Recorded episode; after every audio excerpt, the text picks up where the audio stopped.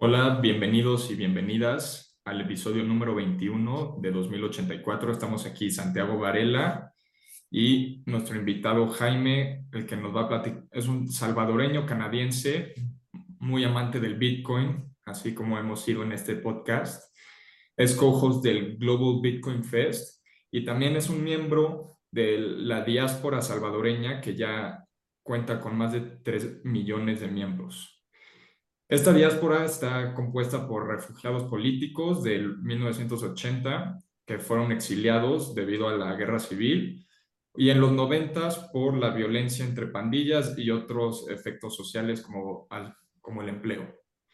Como es, este grupo, esta diáspora ya contribuyó más de 6 mil millones de dólares anuales, que es el 23% del PIB a El Salvador, y Jaime ahorita es un director de Customer Insights en una compañía canadiense que es una aseguradora. Ahorita nos va a platicar un poco cómo es que se conecta su mundo del trabajo al Bitcoin y su vida social. Jaime, mucho gusto, ¿cómo estás? Mucho gusto, Antón. Sí, eh, y muchas gracias, Santiago, también por la invitación. Ah, ahorita me encuentro en Antiguo Cuscatlán, en el Departamento de la Libertad, eh, en El Salvador. Eh, bueno, trae mi, familia aquí para las vacaciones de Navidad, y entonces eh, estoy en vacación y súper, súper chivo, como le dicen aquí, estar disfrutando del país. Bueno, de hecho acaba de temblar un poquito, así es que mis, mis niñas nunca habían sentido un temblor Entonces se asustaron un poquito, pero no hay problema, ya todo está bien. Pues bueno, nosotros nos conectamos desde aquí, desde la Ciudad de México, y aquí sí estamos un poco más familiarizados justo con eso de los sismos. Pero bueno, pues este, te, te agradecemos muchísimo por conectarte con nosotros. Es un gusto tenerte aquí en 2084. Jaime es Jaime García, para los que lo quieran seguir, ya les pondremos ahí los links a sus artículos, su perfil de Twitter y todo para que sigan su trabajo sobre pues, el que platicaremos el día de hoy. Entonces, chance hay que empezar un poquito por ahí, Jaime, de que, que nos platiques un poquito, este, pues, sobre tu pasado, sabes cómo es que, que has llegado a todo esto que, que ya nos platicó Antón ahorita en tu introducción y, y pues un poquito sobre tus artículos, ¿no? Tu, la razón detrás de por qué los escribiste y así de ahí, pues ya de, podemos partir de ahí. Sí, claro. bueno, Santiago, una de las cosas que quiero ser claro de que mi trabajo no tiene nada que ver con, con Bitcoin, simplemente uh, eh, mi trabajo es eh, la fuente de recursos que me, que me permite uh, dejar mis, mis ahorros en Bitcoin y que me permite venir aquí a El Salvador a vacacionar, ¿verdad? Entonces, pero, pero no, claro, mi trabajo es, eh, es uh, también me ha enseñado muchas cosas en términos de, de cómo um, proceder con negocios, cómo, el mundo de negocios trabaja y entonces uh, yo muy agradecido de que me, me dan la oportunidad de, servirles a ellos y, bueno, en mi, en mi, tiempo libre escribo uh, y en, en 2000 y, y bueno, de hecho, este es el episodio número 21 y el, número 21 es un, número bien significativo para Bitcoin, así es que me siento súper feliz de que esté justamente en este episodio, ¿verdad? Pero uh, sí, yo soy relativamente nuevo al Bitcoin, había oído el Bitcoin mucho tiempo y como todo el mundo siempre quise uh, investigarlo más, pero hasta que El Salvador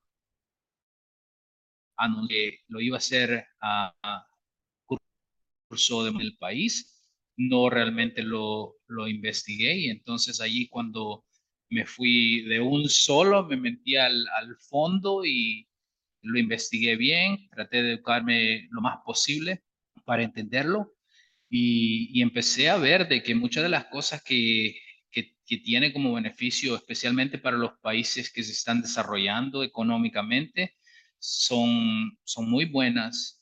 Y no solo eso, sino que tuve que como que cuestionar todo lo que sabía en términos de la economía. O sea, cuando fui a, a la universidad, todo lo que le enseñan a uno es uh, económica de, Keynes, ¿verdad? Entonces, uh, eh, es, para eso es lo que lo preparan para el mundo fiat.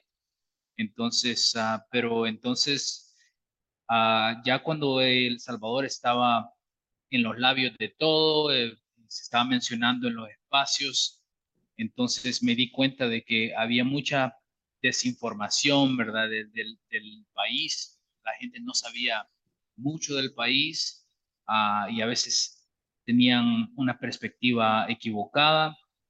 Y por eso es que empecé a, escribir los artículos para que la gente realmente entendiera no solo la perspectiva salvadoreña, pero la perspectiva correcta, ¿verdad? Ah, sí, claro, a veces son mis opiniones, como yo lo veo. Ah, hay mucha gente aquí en El Salvador que ve las cosas diferentes también, ¿verdad? pero, pero por lo menos una perspectiva local o una perspectiva ah, de la diáspora, ¿verdad? A una perspectiva de, de la situación real de, El Salvador.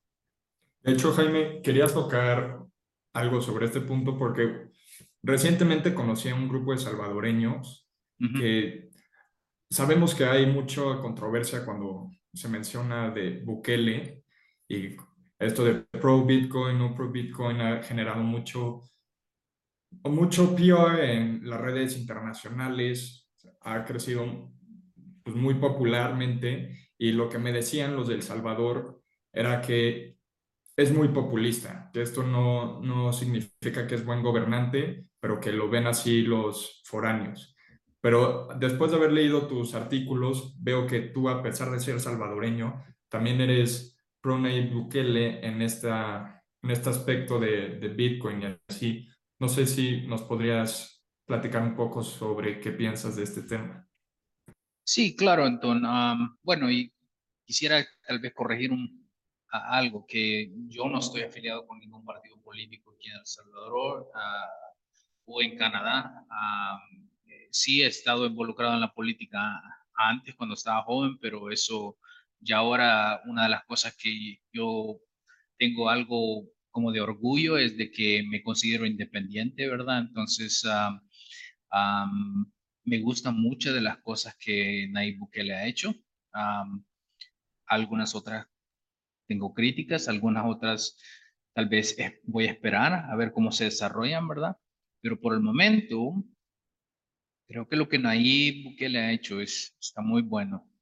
Eh, en, en, varios ámbitos, ¿verdad? No quiero decir todos, porque ahora que estoy en el país, estoy viendo, estoy uh, teniendo conversaciones con, con, gente, con gente en la, en la calle, con, con los conductores de Uber, con los taxistas, con los vendedores.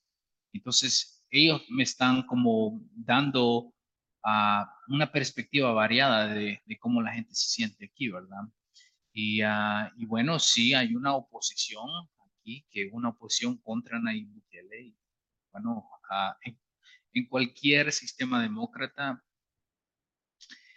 necesita haber una oposición saludable para como ah, tener que poner que el gobierno sea contable, ¿verdad? porque cuando un gobierno tiene un poder absoluto ya no, no, siente que tiene que ser contable o, rendir cuentas al, pueblo o a la oposición. Entonces, uh, ahí es cuando empiezan los problemas, ¿verdad? Entonces, pero de hecho, lo que he notado es que la oposición una oposición muy torpe, ¿verdad? Entonces, uh, eh, no tienen estrategia, no tienen, eh, está, están totalmente sin liderazgo dentro de sus uh, estructuras. y bueno, y, y lo peor es que no tienen apoyo del pueblo. Y eso sí me preocupa un poquito porque eh, eso le abre la, puerta para que, digamos, si Nayib Bukele no quiere rendir cuentas o si la Asamblea Legislativa, que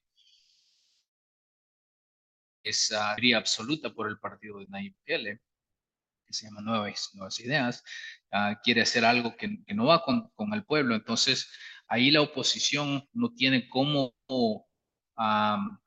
exigir que rindan cuenta, ¿verdad? Y, de hecho tal vez hay algunas cositas de que se tienen que investigar más o profundizar, pero como no tienen la han perdido completamente la credibilidad, han, han perdido el apoyo del pueblo, entonces no son efectivos. Y la razón por qué han perdido el apoyo del pueblo es porque, digamos, el partido ah, de derecha, ah, Arena, ah, Alianza Republicana Nacionalista, gobernaron por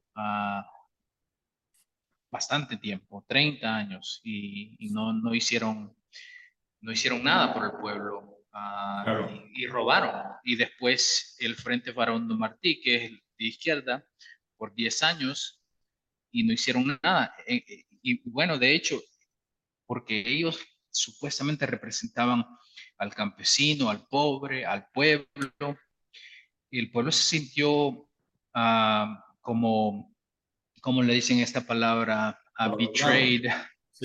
como Traicionado, abandonado. Traicionado, traicionado por ellos, porque supuestamente ellos estaban con, con el pobre, ¿verdad? Entonces, uh, eh, y entonces eh, han perdido mucha credibilidad y, y, eso es, es un problema, ¿verdad? Pero, pero sí, yo creo que eh, el, el, hombre no es un sencillo. tiene, tiene coco, ah, sabe lo que hace, es bien estratégico. Todo lo que está pasando no es, no es una coincidencia. Todo lo que está pasando está bien calculado, pero no solo es él, también él tiene un, un grupo de gente en la asamblea y grupo de, asesores que, que, lo aconsejan bien. Entonces, todo esto está pasando bien a propósito. Y, en términos del populismo, eh, bueno, hay una cosa bien importante y bien central en todo esto. Es que el, problema número uno para los salvadoreños en, los años recientes fue la violencia. Y sus políticas públicas han mejorado eso. Y lo han mejorado en una manera bien real. Yo te voy a decir, nosotros, yo, mi esposa, mi esposa canadiense, es súper rubia, es una gringa completa. O sea, si, si nos vamos a meter en cualquier lado, ya saben de que ella no es, no es, de, no es de, aquí. Y, y, también mis hijas, ellas se parecen a ella. Nos fuimos a meter a Soyapango, una de las áreas más conflictivas donde estaban las maras todo tranquilo. Y eso no hubiera pasado aún seis, siete meses antes de ahora. Entonces, eh, si hay una presencia militar, una presencia policial, y eso le preocupa a mucha gente, pero no se puede llegar a donde estamos aquí sin tener esa, esa presencia militar, esa presencia policial que, que ponga eh, eh, estos lugares más tranquilos. Pero justo he estado viendo muchos sobre ese caso, que ha sido un tema muy controversial con respecto a los derechos humanos de, de cómo es que están los delincuentes tratados en la cárcel. Y pues sí, tiene sus puntos buenos, sus puntos malos. Y como dices, sin, sin esas medidas tan estrictas no se llegaría a este punto tan rápido. Entonces hay que verlo de, de varias perspectivas. Y la verdad suena como un un caso muy relacionado a México, igual tuvimos al PRI aquí gobernando pues, desde 1920 prácticamente hasta, pues, salvo por dos sexenios, hasta el sexenio pasado, ya estamos aquí con nuevo presidente. Y también entendemos este tema del, del pueblo, cómo, cómo, es que, cómo es que ha movido a las masas. Entonces, es, y la oposición, como dices, igual no tiene estrategia, es algo muy similar. Pero regresando un poco al tema de Bitcoin, ¿cómo, cómo ha esto impactado a la presencia de Bukele en El Salvador? ¿Lo ha, o sea, ¿lo ha hecho más popular? ¿La gente sí lo usa? ¿Qué, ¿Cómo ves tú al Bitcoin en, El Salvador? La realidad es que no es el tema más importante para los salvadoreños como te decía, el tema más importante es la seguridad y, así, ese es como, eh, bueno, cuando estaba involucrado en política, decían de que la, ah, la gente realmente solo tiene tres puntos, uh, uno está pensando de tres ideas que son las más importantes y así votan, ¿verdad? Entonces, uh, este partido o este individuo está, está haciendo eso. Entonces, para los salvadoreños, la, eh, el orden de, la importancia es, es, es la seguridad, la economía y la salud, ¿verdad? Entonces, uno podría decir, bueno, el Bitcoin está parte de la economía, pero cuando eh, los salvadoreños piensan de la economía, realmente piensan, que podemos obtener trabajos, podemos obtener trabajos dignos, podemos obtener trabajos que, que nos mejoran nuestra calidad de vida. Entonces, eh, y esas son las tres cosas más importantes para el salvadoreño. Y Bitcoin realmente no es algo que, esté bien presente, pero pero sí, o sea, mucha, recientemente yo creo que, eh, creo que la Universidad Francisco Gaviria, que no, no es muy, no apoya al, al, presidente o al gobierno, sacó una encuesta eh, y bien, sí decía de que el presidente tenía bastante apoyo del pueblo, pero un, una, bien pequeña porción de, la población ah, le da apoyo a Nayib Bukele por el Bitcoin o, no le da, o es bien pequeña la población que, el segmento de la población que, que le importa el Bitcoin, ¿verdad? Entonces, eh, estamos todavía eh, a los principios de esto. Ah, esta mañana yo fui aquí al, centro del pueblito donde estoy. Y allí hay, una, hay un cajero eh, de Bitcoin, un cajero chivo. Y no sé por qué, pero mi tarjeta de crédito paró de funcionar. Estuve en el teléfono tratando de arreglar el problema y me dijeron que van, van a tratar y yo no tengo efectivo ahorita, entonces, pero fui a, a, la ATM y saqué efectivo con Bitcoin. Entonces, y después, cabal, como 100 metros de la ATM está una pupusería. No sé, no sé si ustedes saben qué, qué son las pupusas. Las pupusas es, son, es como una tortilla, una tortilla gordita que, y, en, y en, en medio tiene chicharrón, que es ah, cerdo, ¿verdad? Cerdo molido, o queso, o frijoles. Eh, bueno, le ponen de todo y, es súper rica. Entonces, uh, es casi como el, el, plato típico y se le pone curtido, que es uh, repollo, repollo y zanahoria, cebollas y una salsa de tomate súper rica. Entonces, la señora estaba ahí. Entonces, y, y, antes de ir a, la, a, a sacar, le dije, mire señora, uh, tengo hambre, me da un café, unas pupusas, pero yo solo le puedo pagar en Bitcoin. Y me dijo, sí, me dijo, no hay problema. Eh, y entonces, pero mire, me dice, yo prefiero efectivo. Si usted tiene efectivo, yo, yo eso le acepto. Y bueno, yo, yo no quiero ser difícil, entonces yo le dije, no, yo le puedo pagar en Bitcoin efectivo, yo le, yo, le doy lo que usted prefiera, señora. Bueno, si, si va a sacar dinero ahí a la, al archivo ATM, dice, yo prefiero dinero. Ok, no hay problema. Yo no le quiero hacer eh, difícil a nadie la vida. Fui a sacar, usé, realmente usé Bitcoin para comprar mis pupusas porque fui a la ATM, cambié mi Bitcoin por efectivo y ya le compré a ella. Pero ella me iba a aceptar. Ella me dice, no, si usted quiere, yo, yo le acepto.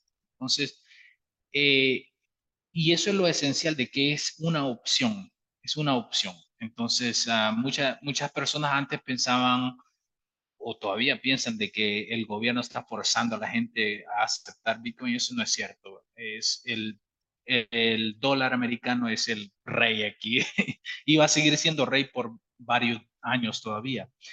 Pero la gente tiene la opción.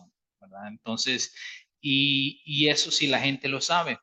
Todos saben qué es Bitcoin, todos saben cómo usarlo, o bueno, por lo menos usando Chivo, ¿verdad? Y ese es un problema porque tienen que aprender más y a veces no lo usan Justamente bien. yo quiero este, también luego preguntarte sobre el Chivo. Este, ya, de hecho, tú escribiste un artículo y ha sido, pues el Chivo ha sido un, un tema controversial que es, para los que no lo conocen, es como la plataforma oficial del, del gobierno de El Salvador en donde las personas pues tienen sus, car sus carteras, sus billeteras de Bitcoin Pero pues antes de esto, o sea, me, me, o sea, me estoy muy interesado en, en, la parte que estabas hablando justo de la seguridad, porque como dice Antón, pues se relaciona mucho a México y quizá es, o sea, más bien hasta la, podríamos decir que es la, el, el principal objetivo, casi casi por, para el, el, que existe el Estado, ¿no? Entonces, pues sí es un, un tema muy importante.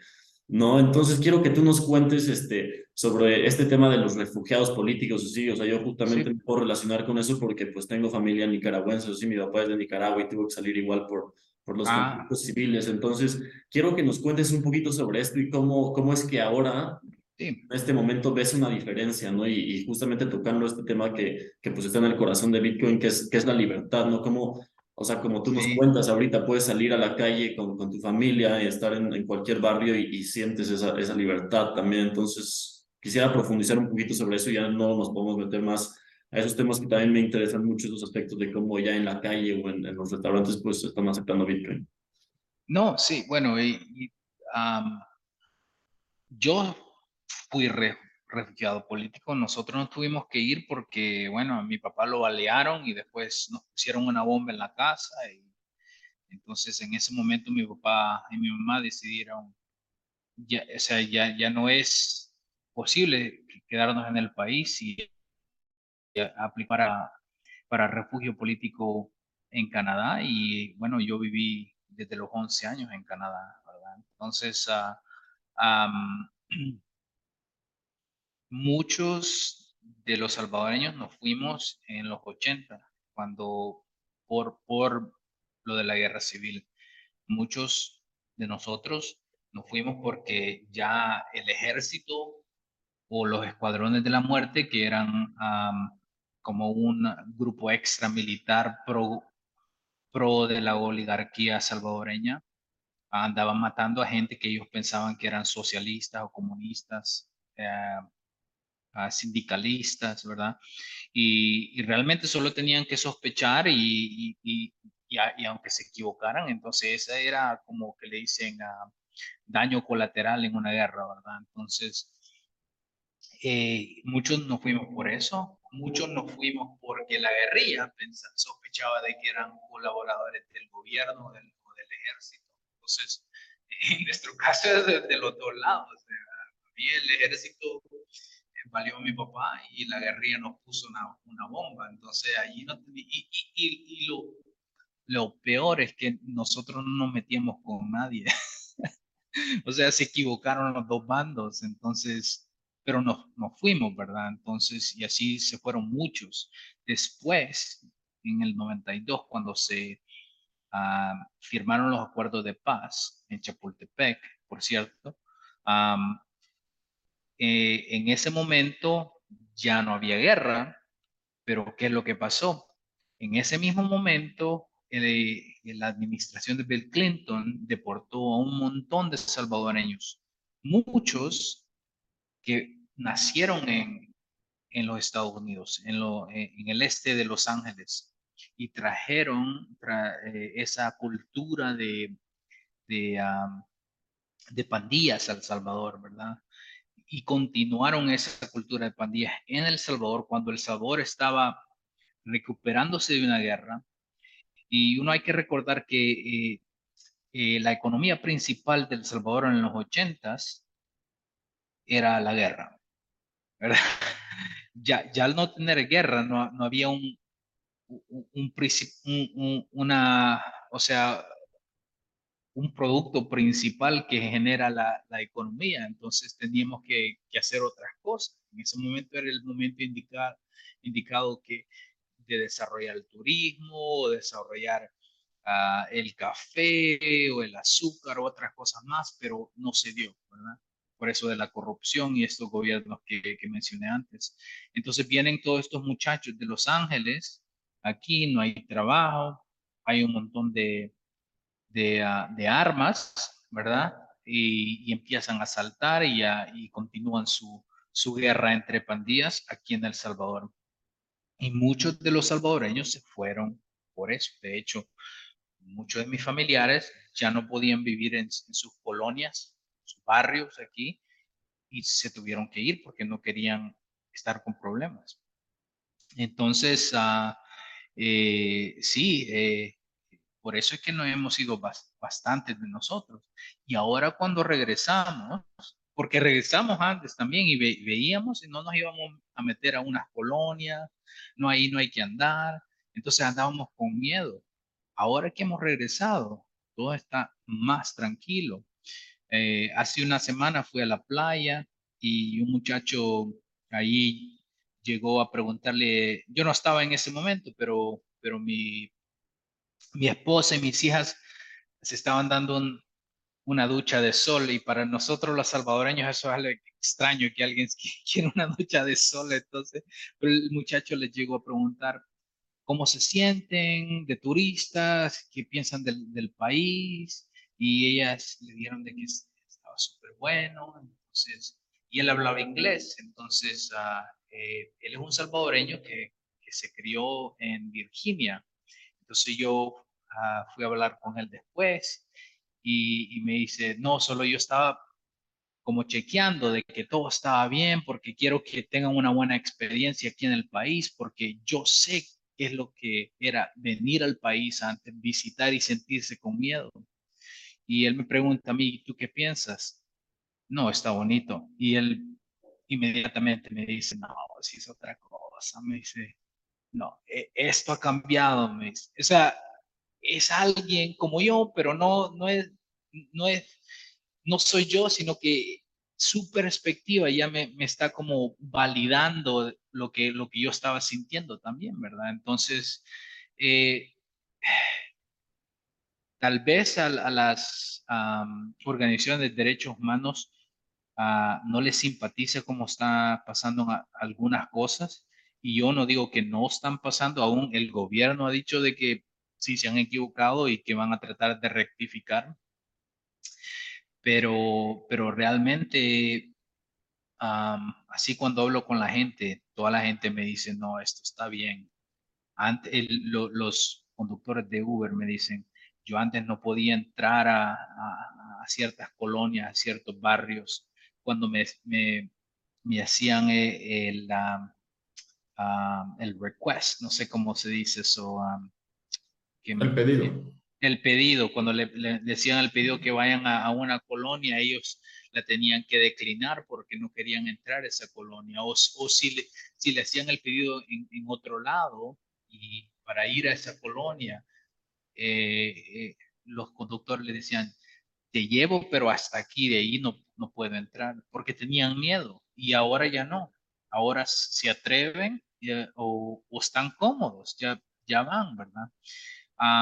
la otra cara de la moneda es que me fui a cortar el pelo, ah, recién llegué aquí, un muchacho súper joven, ah, él tiene tatuajes y me dice, si todo está tranquilo y a mí me gusta eso, pero ah, me, estoy cansando porque me paran a cada rato y me preguntan por mis tatuajes y, uh, o sea, y, y, me da miedo, me dice, porque uh, si le caes mal al policía o por cualquier cosa, eh, te van a meter y vas a estar en, prisión por 15 días. ¿verdad? Entonces, ahorita ser joven es algo complicado, me dice, pero, pero sí, eh, está más tranquilo. Entonces, uh, bueno, este es un joven que, bueno, todos cuando está, estamos jóvenes tenemos, nos empilamos en algo, nos ponemos tatuajes, tenemos nuestros años de rebeldía, ¿verdad? Entonces, y si estás en esos años, ahorita las cosas, las cosas están algo complicadas, ¿verdad? Entonces, pero otros jóvenes que son más, calmados, ellos, no, como no debo nada, dicen, tranquilo, me paran, yo les enseño todo y, después les digo gracias, ¿verdad? O depende de quién sos, ¿verdad? Y, tu estilo de vida. hay que rectificar si las cosas están pasando, ¿verdad? Oye, Jaime, ¿pensarías algún, algún día... Gracias, gracias. ¿Pensarías algún día regresar al, al Salvador o, o, con tu familia o algo así? ¿O tú ya... ¿Sí? Sí. Sí, mi, mi, mi, mi, hermana, ella vive en Costa Rica. Bueno, vive en Canadá, pero, o sea, uh, tienen la fortuna de poder trabajar uh, eh, de forma remota, ¿verdad? Entonces, uh, en la pandemia se fueron a vivir a Costa Rica. Ella está aquí ahorita. Está, mi, papá y mi mamá están aquí, ellos viven en Canadá. Eh, una de las cosas que, que, hemos hablado es de que si hacemos esto como tradición de venir aquí todos todas las navidades, entonces casi inmediatamente mi hermana dice, hace la propuesta y por qué no hacemos, aquí le decimos cauda, ¿verdad? Que juntamos todo nuestro dinero y compramos una casa para ya sentirnos en, algo propio, ¿verdad? Eh, entonces, ah, por ahí estamos, ¿verdad? De que tal, tal vez compramos, ah, bueno, una de las cosas que tal vez eh, es lo negativo del Bitcoin y de, y de lo bien que está el país desde que se ha puesto a todo carito, ¿verdad? Entonces, pero aún, o sea, es, todavía es tolerable, ¿verdad? Pero eh, estoy poniendo atención si se ponen las cosas más caras. Todavía es mucho, mucho está ah, así, no barato, barato, pero, o sea, se puede, ¿verdad? Pero las casas, ahorita, las casas están caras. Entonces, el tiempo de comprar en El Salvador ah, es fue hace dos años. Ahorita está carito. Pues sí, justamente una de las cosas que yo te quería preguntar este, antes de la plática de que traía en mente es esa parte que ya mencionabas del turismo, ¿no? O sea, y, lo mencionas también mucho en tus artículos, como que el turismo ha sido una de las cosas que, que más se ha visto beneficiado por, por la ley Bitcoin, que ya salió hace más de un año, y, este, y pues sí, ya nos contaste cómo, por ejemplo, en el caso de tu familia ha mejorado, pero también recientemente sé que hubo una conferencia de, pues, este, de, Bitcoin ahí en El Salvador, creo que fue en el Sonte, pero pues llegaron muchas este, celebridades, este, personas este, que están muy metidas en el espacio, este, personas de todos lados, y como que fue un evento muy grande y así, según esto, pues por lo que yo he escuchado en otros podcasts y así, platican de que sí ha habido muchísima adopción, este, que, que prácticamente o sea, hay personas que usaron Bitcoin absolutamente para todo, nunca tuvieron que usar dólares para nada. Pero pues también quería preguntarte a ti, o sea, si, o sea ¿qué tan, tan realidad es eso? ¿Sabes? O sea, como lo que escuchamos en, esos podcasts y así. Y pues no sé si tú hayas ido a la conferencia o así, ¿cómo está eso? No, ah, porque tenía este viaje planeado y eh, no pude ir a la conferencia, ¿verdad? Pero, pero vine como una semana después y todavía está gente aquí y he hablado y tengo programado cafés con ellos y todo eso, ¿verdad? Pero sí se puede vivir 100% en Bitcoin aquí. Tal vez no que toda la gente te lo, te lo acepte. Por ejemplo, no sé si ustedes saben qué son los jocotes, es una fruta que tenemos aquí. Entonces, ah, aquí el tráfico es terrible. Una cosa que, que, voy a ser sincero, a mí no me gusta. El tráfico es terrible y, y a cada rato se para uno y ahí pasan la gente vendiendo sus jocotes, agua de coco, agua, lo que sea. Si le preguntas a ese muchacho que anda vendiendo los jocotes que si te acepta Bitcoin, te va a decir que no. No da, ¿verdad? Entonces, pero, pero sí es posible, es posible. O sea, eh, uno tiene que saber los lugares y es posible estar 100%, tener la expectativa de, oh, no quiero, no quiero planear dónde voy a ser y quiero que toda la gente me, me acepte, eso, eso sí no, ¿verdad? Pero, pero si, si tú quieres comprar todo en Bitcoin, sí es posible al saber dónde es. Por ejemplo, si te vas a meter al Zonte, es posible. Y, y si solo te vas a quedar en el Zonte, es posible. Yo en vez de ir al Zonte me fui al norte del país, donde están las montañas, en Chalatenango. Súper, súper lindo ahí. Si ustedes vienen al Salvador y quieren, vayan al Zonte, vayan a los volcanes populares, pero también váyanse a Chalatenango, a Morazán, a las zonas montañosas, porque es estupendo, ¿verdad? Pero yo ahí me fui. Allí es menos aceptado, pero la gente, ah, no es que no, no quiera, es que no sabe tiene dudas, la educación no ha llegado allí, pero si hay programas como mi primer Bitcoin que, que está yendo a, zonas más remotas del país, por ejemplo, ellos tienen un programa en San Miguel y uh, Bitcoin Beach ha, abierto algo en, en, en, ese departamento de San Miguel, en, en Punta Mango también. Uh, es como la, Bitcoin Beach 2, ¿verdad? Eh, pero en la parte norte del país, yo creo de que allí se tiene que hacer un esfuerzo, porque una, es una parte muy linda El Salvador, súper linda. Y, bueno, si, si ponemos a hacer, por eso es que a propósito fui ahí, para, para poder estar ahí y ver cómo eran las cosas, y es, ahí es menos. Pero si tú te vas al Sonte, 100% tú puedes vivir en Bitcoin. Aquí en San Salvador, en el área que estoy yo, eh, bueno, eh, estoy en, Nuevo, en Antiguo Cocatlán ahorita, pero está casi a la parte de San Salvador. En toda esta área de la Escalón, de la San Benito, muchas opciones. De, de hecho, en, en, la Escalón está la casa de Bitcoin, uh, muchas opciones de Bitcoin. Y, claro, si, si hay ocasiones donde vas a tener que usar fiat, las Chivo ATMs están en todos lados.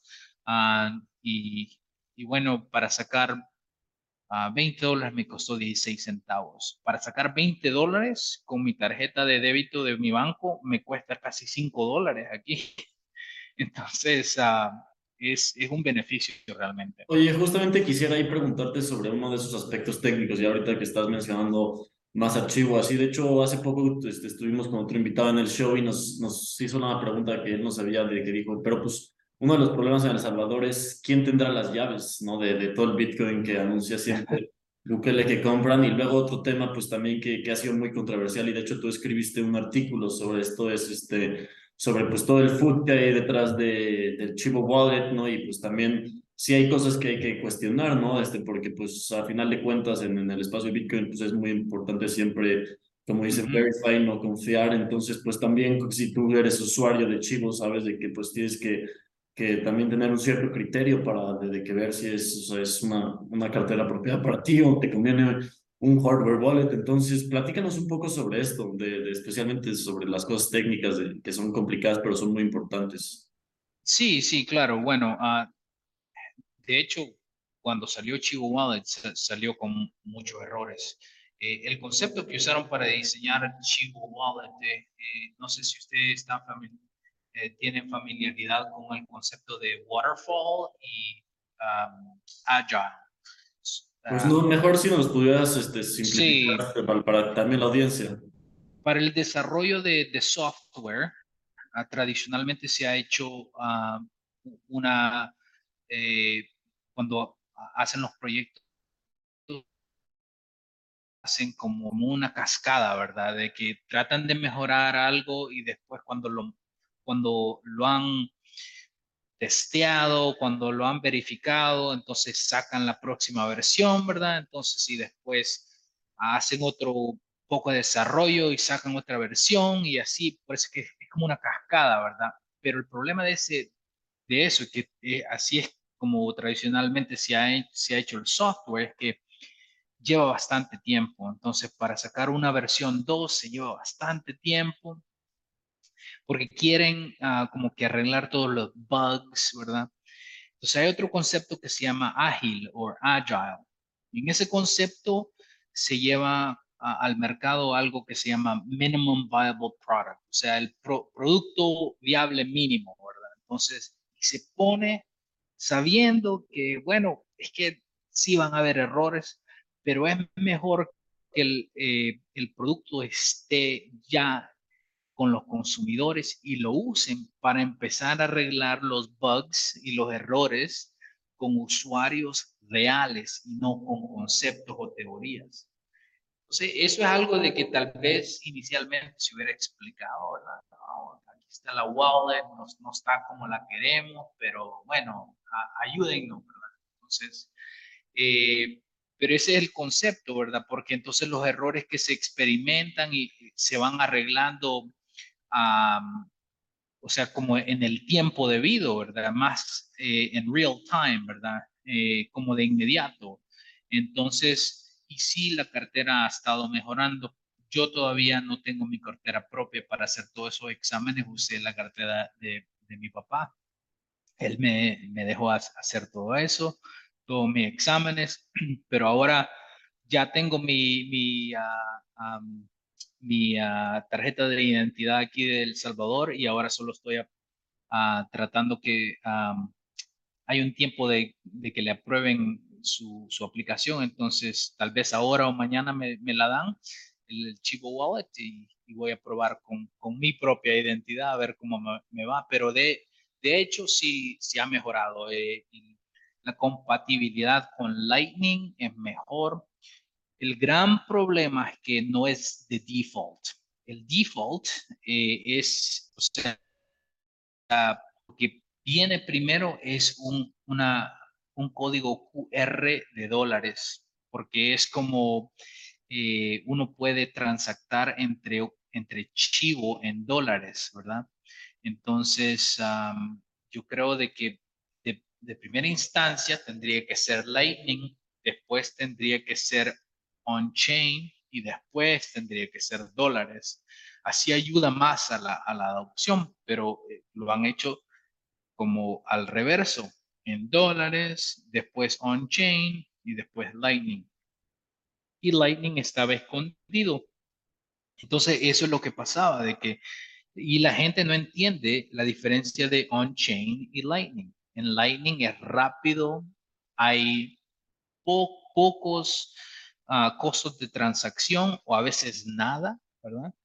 Eh, pero en on-chain sí hay. Entonces, la gente se confundió, no hubo un como proceso de educación para explicarle a la gente y, y, ese ha sido como el obstáculo más grande, ¿verdad? Entonces la gente se frustró y sí hubieron unos problemas serios donde a la gente se le trababan las transacciones y no sabían qué le habían pasado el dinero.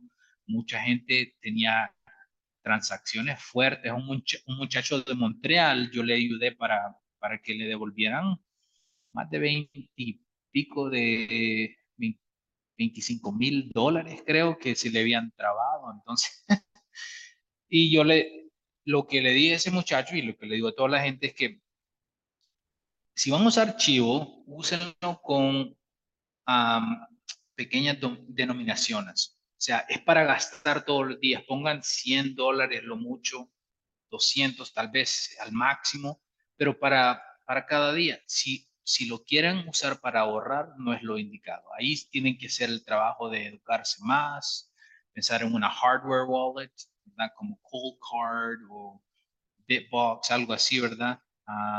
E, es, esas son mis dos favoritas. Es, esas, también creo que uh, Jade es una buena. Entonces, eso, ese sería un proceso de educación y la gente aquí todavía no lo tiene.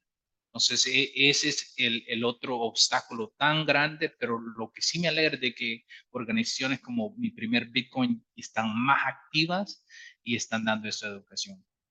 Oye, justamente creo que para la audiencia estaría muy, muy padre si platicas un poquito sobre ese tipo de iniciativas como mi primer Bitcoin, porque no creo que la verdad la mayoría de nuestra audiencia esté familiarizado con eso. Sí, bueno, uh, de hecho yo te puedo poner en contacto con John Dennehy, que, es el, eh, director de, esta organización, pero y, no me he encontrado con ellos, pero sí nos vamos a reunir cuando esté aquí.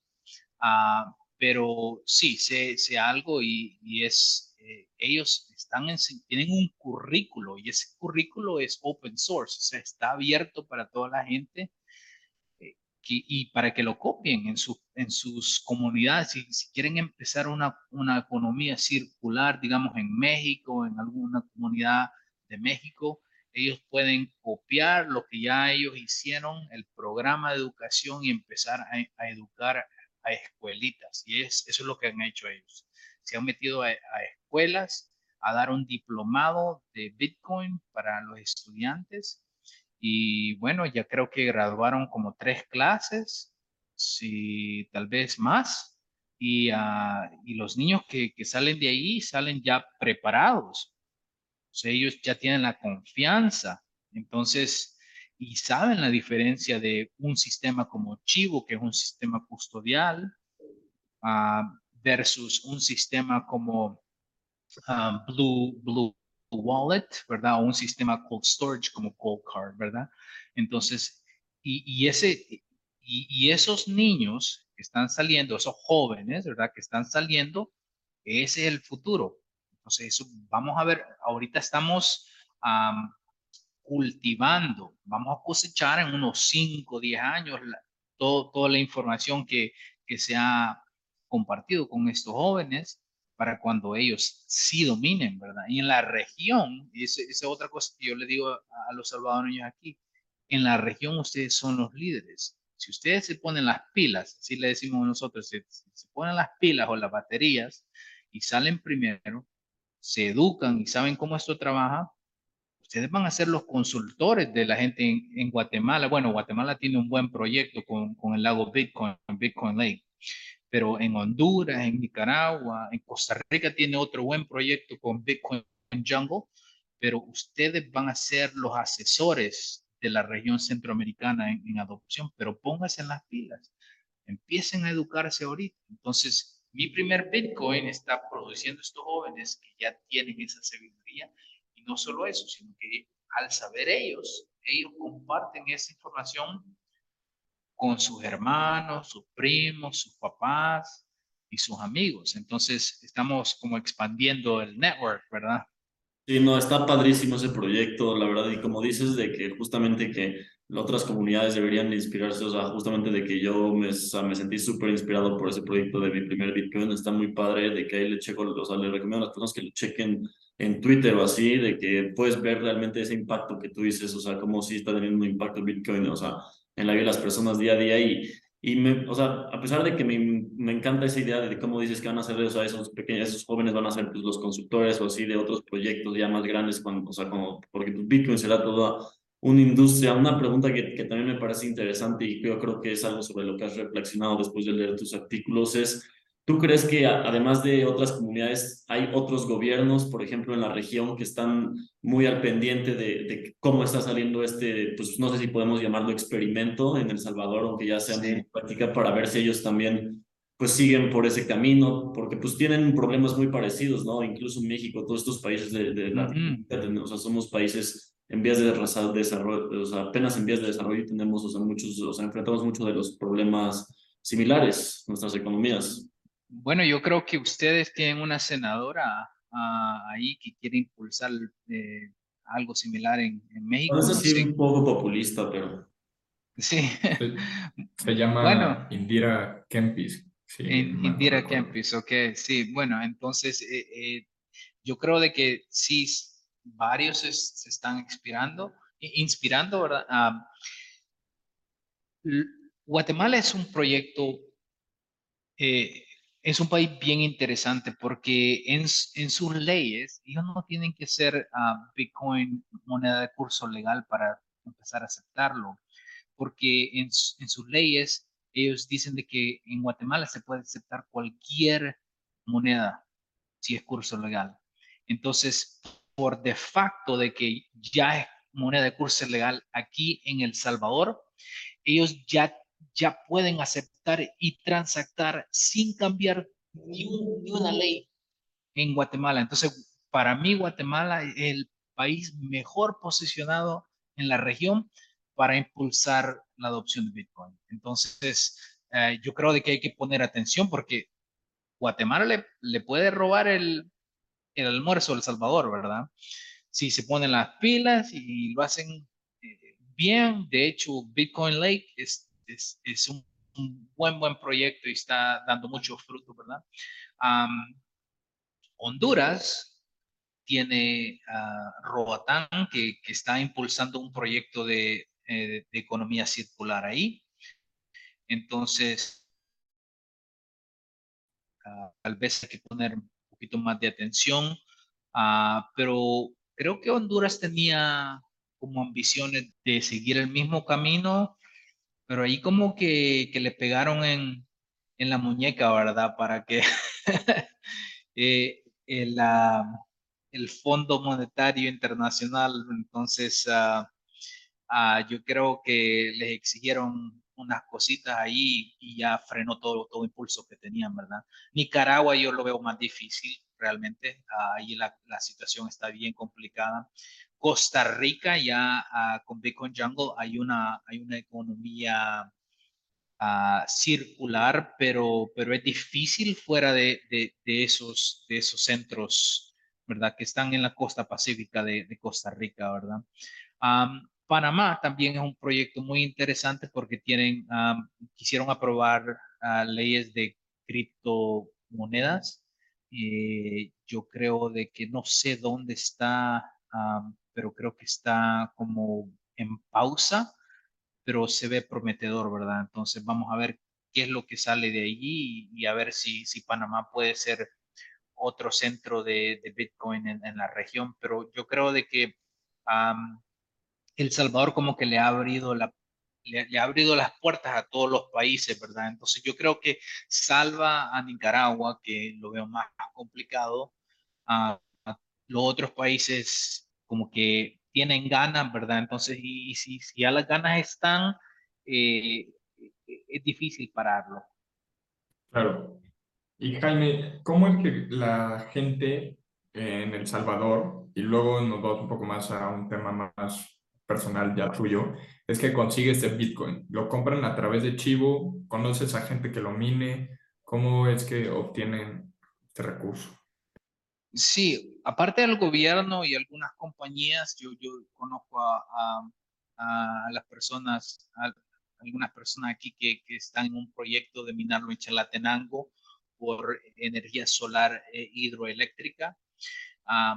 las personas comunes, y corrientes no lo están minando. Bueno, yo que sé algo más me atrevería porque yo creo que es muy complicado y, bueno, el, el, kilowatt por hora tiene que, ser factible y todo eso. Entonces, eh, le inyectas un, nivel de complejidad de que no, no muchas personas comunes y corrientes tienen, ¿verdad? Pero comprarlo es súper fácil, especialmente en esas ATM de chivo, ¿verdad?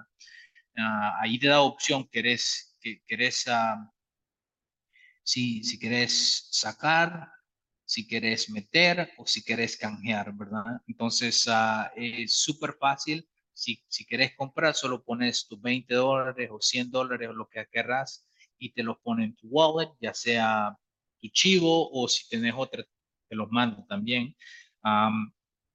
Si quieres sacar lo mismo y te lo da como lo hice yo esta mañana. Ah, y de hecho, eh, loco que soy, yo vi el basurero a la par y porque tenía todas las transacciones y la primera que agarré era de mil dólares. Alguien sacó mil dólares y, había alguien que depositó 500 dólares, o sea que depositaron 500 dólares para tenerlos en Bitcoin. Entonces, ah, son cosas de locos que solo los bitcoiners hacemos, ¿verdad?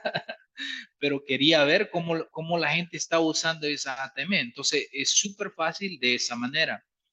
Pero la gente todavía como no es que tenga miedo, sino que tal, tiene dudas, no, no, tal vez alguien no le ha enseñado, entonces e, es la educación, es la parte de educación. Yo creo de que existe ah, tal vez un vacío que, que, podría llenar con, con alguien que tal vez uh, uh, traiga un servicio um, para, para, enseñarle a la gente cómo hacerlo, ¿verdad? Un white glove que le dicen, ¿verdad? O un OT, uh, over the counter, ¿verdad? Entonces, OTC. también está Paxful aquí en el país. Eh, de hecho, ellos son los, los patrocinadores y donaron una casa que se llama la Casa de Bitcoin en la, en la colonia Escalón. Entonces, uh, mucha gente puede comprar uh, non-KYC Bitcoin con Paxful. Eh, y hay un grupo de Telegram donde la gente puede comprar Bitcoin um, KYC Free también por ese grupo, ¿verdad? Entonces, hay muchas opciones. Eh, Chivo es KYC, porque una vez ya está en Chivo, compras, te pregunta por tu teléfono y ya te, te das a conocer quién sos, ¿verdad? Entonces, pero, pero hay opciones non-KYC para que la gente pueda comprar así en, un término anónimo, ¿verdad? Claro.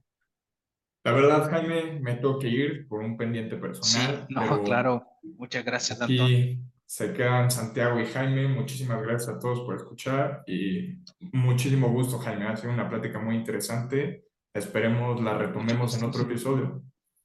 Mucho gusto, Antón. Gracias. nos vemos, Antón. Qué bueno que estuviste con nosotros un rato. Pero pues bueno, Jaime, ya que estamos tocando esta parte de o sea, de cómo otros países están viendo si, si pueden adoptarlo o no. Justamente platícanos un poquito sobre el artículo que escribiste de, o sea, sobre este evento y que vinieron este, banqueros centrales de todo el mundo a, a estudiar justamente este que pues ya yo creo que ni lo podemos llamar experimento. Sí, sí, no, claro, bueno, El Salvador pertenece como a una organización de, de economías que están en desarrollo, ¿verdad? Entonces, sería como el bloque de países que no son los países ricos, pero que se quieren desarrollar en términos, términos económicos. Entonces, e, esta conferencia ya estaba planeada antes de la pandemia, pero por la pandemia se canceló.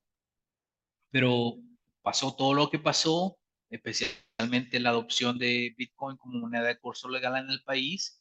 Y una de las cosas que se discutió es cómo uh, hacer el sistema financiero accesible a los, a, los pobres, a los que no tienen acceso a bancos. Y una de, de, de, de los temas de discusión fue cómo El Salvador está usando Bitcoin para integrar a las personas, ¿verdad? Entonces, y, y, y de hecho llevaron a todas esas personas al Sonte para que vieran cómo cómo la gente lo está ocupando, ¿verdad? Entonces, y lo importante es de que cuando muchas personas piensan de Bitcoin, piensan de que, oh, es para los ricos, o para los que saben de finanza, o para, para los ah, traders, ¿verdad? Pero lo, lo, que trataron de exponer en, en, en esta excursión, ¿verdad? Es, es como la gente común y corriente, como gente sencilla, lo está usando. Por ejemplo, hay, un, hay varias personas en, en esa área que venden charamusca, les dicen aquí, que son como helados y les ponen jalea. Y la famosa foto que sale ahí en Twitter, ¿no? Que es todo un lugar que dice Bitcoin only, ¿no? Exacto. Entonces, como, como esas personas sí están usando Bitcoin, ¿verdad? Pero, y, y bueno, ese es un caso real, ¿verdad? Entonces, una de las críticas que, que han habido es de que aquí un, creo que una persona de oposición local bien fuerte se, se, opone al Bitcoin todo el tiempo, dijo, bueno, ¿y qué les ha pasado a esas tienditas que, que aceptan Bitcoin? ¿Qué le ha pasado al señor de, de las charamuscas? Eh, ya, ya han pasado más de tres años que empezaron a aceptar Bitcoin y no se han hecho ricos. Entonces, yo creo de que eso realmente se, se pierde el punto, se pierde el propósito por, por, lo, por lo cual Bitcoin existe. El Bitcoin no existe para, para que la gente se haga rica. Eh, yo creo que es lo opuesto. El Bitcoin le enseña a uno de que para obtener riqueza uno tiene que poner el trabajo, tiene el proof of work, ¿verdad? Tiene que invertir de uno mismo, tiene que ser rendir cuentas, poner el trabajo, poner el sudor y sacar el fruto de, su sudor. Entonces, eh, ¿qué es lo que pasó? Que digamos que si el Señor hubiera ah, ahorrado el Bitcoin hace tres años, ese Bitcoin ahora vale más, aún en, el mercado eh, de osos que tenemos ahorita. Eh. Entonces, e, ese Bitcoin vale más. Entonces, eh, pero nos enseña a ahorrar. Entonces, ese no es el propósito de que la gente sea rica. Entonces, pero allí pudieron ver estas personas que llegaron de que sí, esto sirve para todos y no tiene que abrir una cuenta con el banco, abrir una cuenta con el banco aquí en El Salvador es difícil.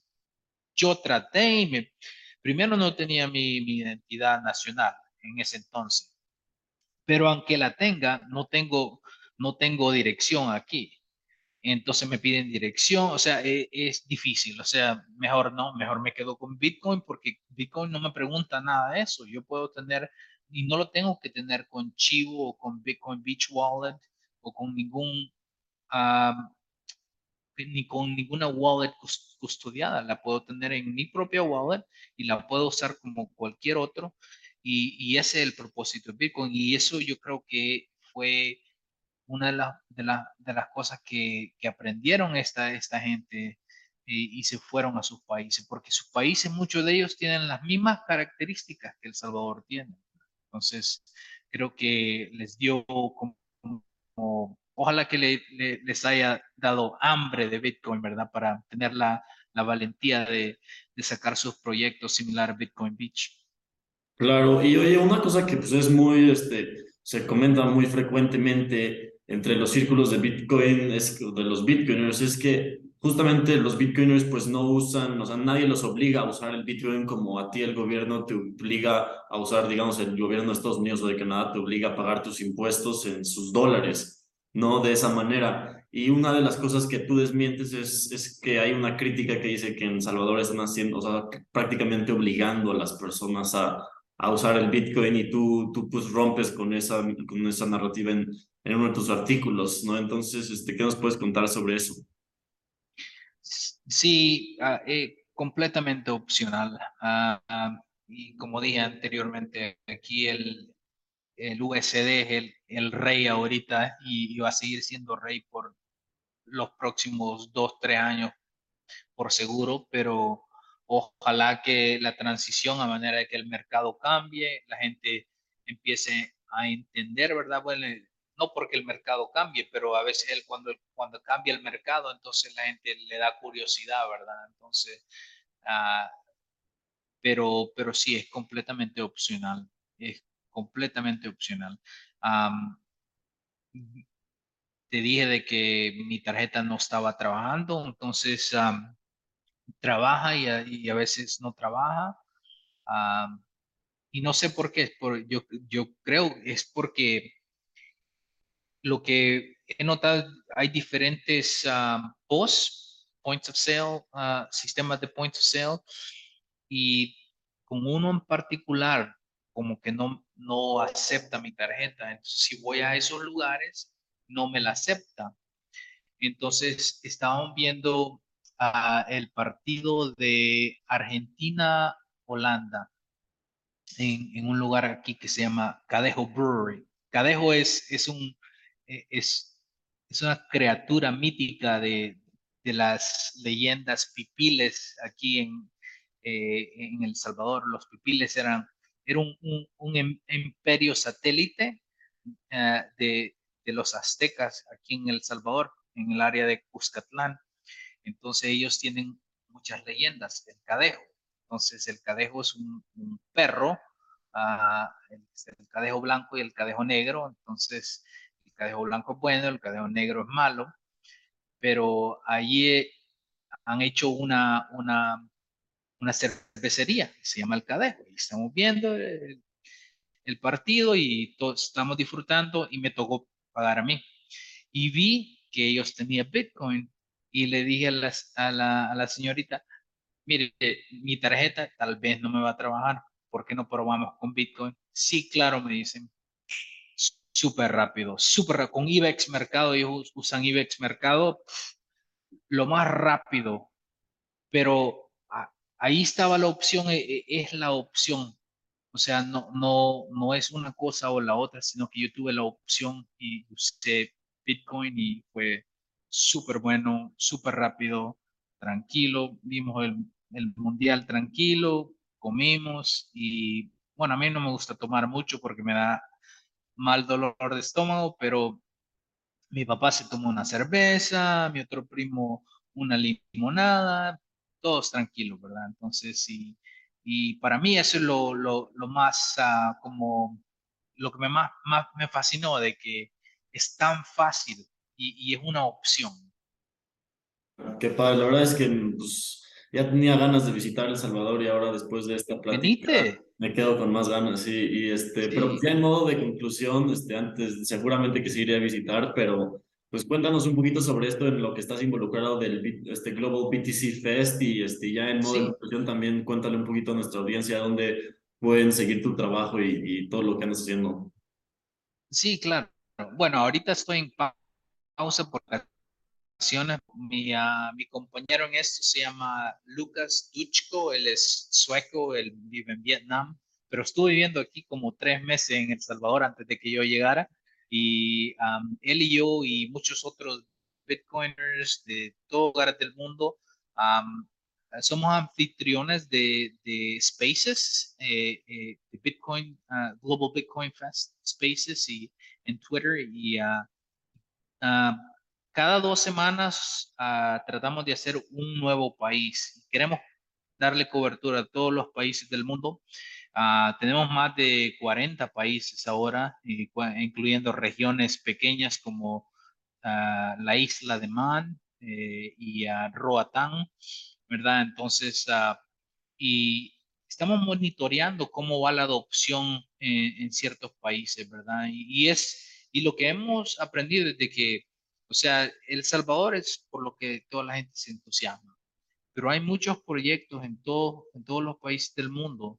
Por ejemplo, uno de los países que no hemos cubierto, pero tal vez cuando uh, termine mis vacaciones vamos a, vamos a cubrirlo es Perú, donde en, las, en los Alpes, en, en las montañas de los Andes, están haciendo sus proyectitos y, y bueno, le, queremos dar cobertura a e, ese lugar. De hecho, Bitcoin Lake en Guatemala, antes de que cualquier gente supiera de que eso estaba pasando, nosotros le, les dimos una entrevista, ellos nos uh, contaron de su proyecto y, y bueno, nosotros no, no decimos que porque les dimos la entrevista fue de que se empezaron a subir, ¿verdad? Pero, pero nos, nos sentimos orgullosos de que por lo menos uh, le dimos cobertura cuando, cuando eran pequeñitos, ¿verdad?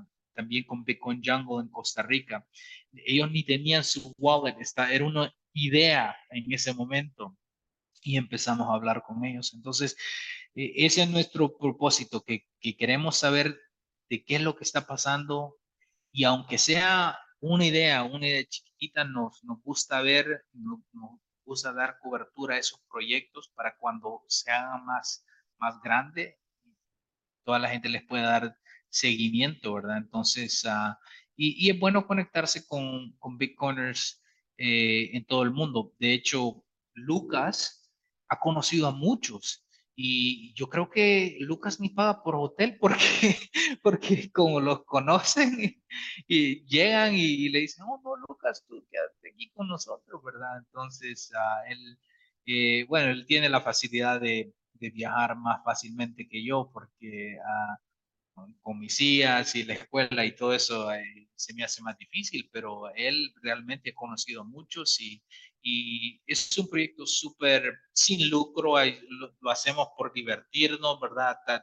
Obviamente tú sabes cómo, cómo es esto, ¿verdad? Entonces, uh, pero es uh, súper divertido y, y, nos enriquecemos porque conocemos más de los proyectos que están pasando en, todas las, en todos los países del mundo.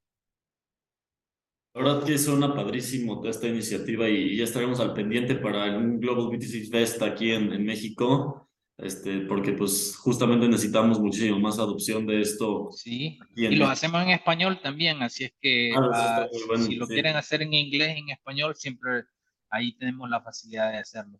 Va, venga, pues ahí pondremos este, todos los recursos para que sigan esto, estén al pendiente de, de esto, sigan tu trabajo, nuestra audiencia y pues ya no me queda nada más que agradecerte muchísimo, Jaime. La verdad es que disfruté mucho esta conversación, fue una conversación muy padre y, estoy seguro que, que volveremos a seguir este, en contacto y estaremos hablando en el futuro. Gracias, Santiago. El placer ha sido mío y sí, venite para acá. Aquí te vamos a, a meter unas pupusas y llevarte a la playa. Bueno, yo te voy a llevar a las montañas también porque le hace mucha propaganda a las montañas y las montañas están súper chivas. Venga, sí, pues ya, ya tengo ganas. Espero que nos conozcamos pronto. Entonces, ha sido un gusto. Muchas gracias por tu tiempo. Gracias, Diego. Chao. Un abrazo. Bye.